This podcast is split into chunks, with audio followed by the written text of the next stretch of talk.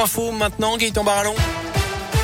Bonjour Jérôme, bonjour à tous. C'est la une, les premiers passes sanitaires désactivés ce mercredi. Ça concerne à partir d'aujourd'hui les plus de 65 ans qui n'ont pas encore reçu leur dose de rappel et qui ont reçu leur dernière injection il y a plus de 7 mois désormais.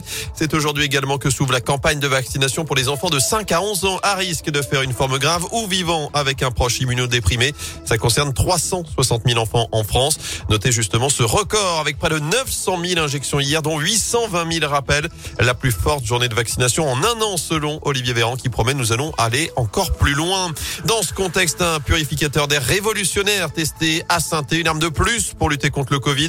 Le décontaminateur d'air Killvid, créé par la start-up Gamma Pulse, est en tout cas étudié de près par cinq chercheurs de l'école des mines de Saint-Etienne. C'est l'un des seuls laboratoires en Europe à pouvoir évaluer ce type de technologie. Le dispositif est testé en conditions réelles depuis une grosse semaine et ça va durer encore un mois. Jérémy Porcher, directeur de recherche à l'école des mines de Saint-Etienne, chapeaute cette batterie de test. L'objectif vraiment ces dispositifs, hein, c'est d'améliorer ce qu'on appelle la qualité microbiologique de l'air, c'est-à-dire de diminuer le nombre de bactéries ou de virus qui peuvent présents dans l'air. Pour faire simple, une première étape qui consiste à évaluer vraiment le potentiel de la technologie pour tuer des virus. Et pour celui-là en particulier, on a pu montrer que si on mettait un million de virus à l'entrée du purificateur, bah, tous étaient tués. Il y a une seconde étape qui est vraiment cruciale euh, dans cette évaluation. C'est maintenant qu'on sait qu'il y a un dispositif qui est capable de tuer des virus, de dire combien de purificateurs il faut mettre dans une pièce qui fait tant de mètres carrés. Par exemple, si on est en train de manger donc sans masque, euh, si on prend l'exemple d'un restaurant, l'étape entre guillemets de la vraie vie, c'est-à-dire d'évaluer comment on peut l'utiliser pour que ça soit euh, efficace, notamment dans le cadre de cette pandémie de Covid-19. Et la commercialisation est attendue pour le premier semestre 2022. Ce purificateur d'air vide devrait coûter plusieurs milliers d'euros.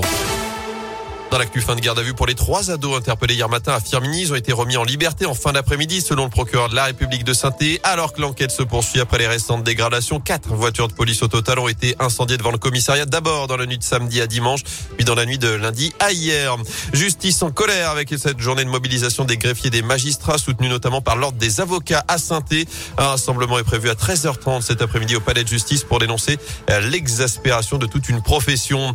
Des centres de loisirs qui tournent au ralenti encore aujourd'hui. Deuxième jour de grève des animateurs pour l'amélioration de leurs conditions de travail et des hausses de salaire. Rassemblement à 15 heures devant la préfecture de saint Sur les routes, une mesure phare dans la Loire. Attention aux véhicules borgnes en plein hiver. Soyez attentifs à l'état de votre véhicule. C'est en substance le message délivré par la police autour de saint Il faut dire que le bilan est lourd dans le département. La semaine dernière, trois personnes ont trouvé la mort sur les routes de la Loire. 30 au total depuis le début de l'année. Une opération de contrôle des feux défaillants a donc été menée dans le secteur de Bergson en fin de semaine dernière avec 30 voitures contrôlés et arrêtés pour ces infractions. Les conducteurs ont eu le choix entre payer une amende ou faire changer leur feu immédiatement dans un magasin à proximité.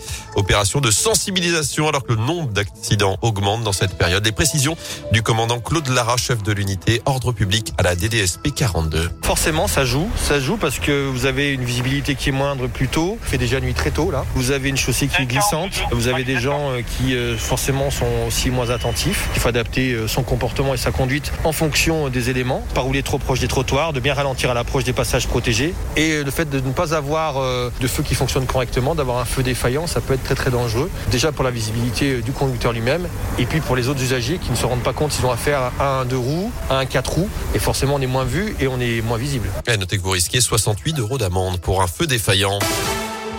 En foot mission sauvetage, cette fois c'est officiel. Pascal Duprat, le nouvel entraîneur des Verts, le club l'a officialisé hier dans un communiqué quelques heures après avoir acté le départ à l'amiable de Claude Puel. Euh, Duprat, 59 ans, qui s'est engagé jusqu'à la fin de la saison pour tenter de sauver la SS de la relégation. Il vient avec son préparateur physique. Il garde Julien Sablé comme adjoint dans le staff. Il dirigera sa première séance d'entraînement ce matin à partir de 10h30 à l'Etra avant d'être présenté lors d'une conférence de presse à 14h à Geoffroy Guichard.